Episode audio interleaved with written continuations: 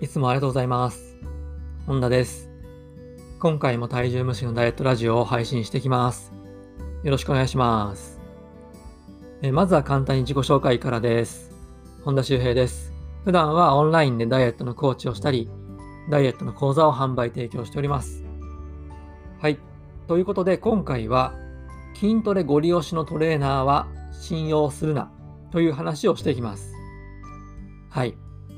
えー、前回のね、ちょっと続きのような、えー、お話になります。えー、そうですね。まあ、それにしてもですね、この数年パーソナルね、トレーニングジムが非常にね、多くなってきましたよね。すごく増えてきました。まあ、ただ、ちょっとコロナのね、関係で、経営がちょっと苦しいところもあるようなので、もしかしたら今は、えー、数は最盛期の時よりも減ってるかもしれませんけど、まあ、でも、いっぱいありますね。で、あなたは、こうパーソナルトレーニングって受けたことありますか？あの僕のお客様とか知り合いからですね、結構パーソナルトレーニング受けてみたけど、痩せなかったとかね、痩せたけどすぐにリバウンドしちゃったとかね、そういう話をよく聞くんですよ。まあ、ただね、これって当たり前といえば当たり前なんですよ。まあ、なぜならね、3つ理由があって、でまず1つ目はですね、筋トレでは脂肪は燃えないんですね。で、二つ目は、筋肉をつけるには時間がかかるんですよ。で、最後三つ目が、筋肉がついても大して基礎代謝は上がらないんですよ。まあ、この三つのね、まあ、理由が大まかにあるんですよね。痩せられない理由として。で、あなたがこう体脂肪を落としてリバウンドせずにその状態をキープしたいというね、そういうふうに思っているのであれば、筋トレの優先順位って最下位なんですよ。筋トレはあくまで体脂肪を落とした後にこう体をね、デザインするために行うものなんですよ。で、よく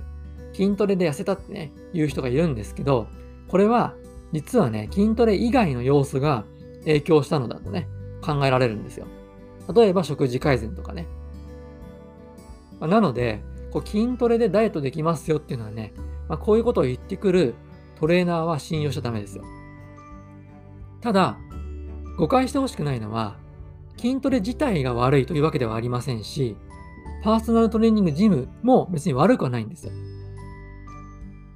まあ、もちろんその筋トレで痩せら痩せられますよという人はね、良くないですけど、でもパーソナルトレーニングとかパーソナルトレーニングジムというのは別に悪くないんですよね。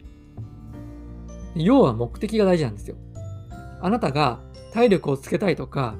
体脂肪を落としたからボディメイクをしたいとかね。あとは、え、何月何日までに理想的な体にしたいとか、まあ、その後はリバウンドしてもいいから、まあ、そういうね、ご希望があるのであれば、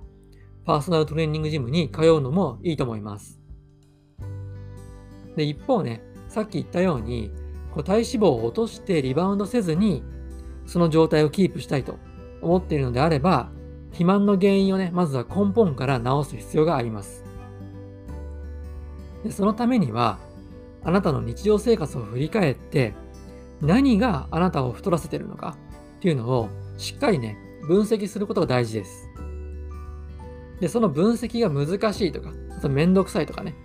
まあ、そういうふうに感じるのであれば、ダイエットの専門家に相談してみてください。でその時に、あなたの肥満の原因を分かりやすく教えてくれて、それに合ったね、解決法、アプローチっていうのを提案してくれるトレーナーであれば信用して OK です。ただね、何度も言いますけど、その時に筋トレをご利用ししてくる、こうマッチョなね、人だったら、その人の言うことは信用しない方が賢明ですので、ぜひね、その点は頭に入れておいてください。はい。それでは今回の内容をまとめていきましょう。えまず1つ目は、筋トレでは脂肪は燃えない。2つ目は、筋トレは体脂肪を落とした後に体をデザインするために行うもの。最後3つ目が、筋トレをご利用ししてこないダイエット専門家を探そう。こんな感じです。え今回はこの3つのポイントをぜひ覚えておいてください。はい。それでは最後まで聞いてくださってありがとうございました。次回の配信もよろしくお願いします。お疲れ様でした。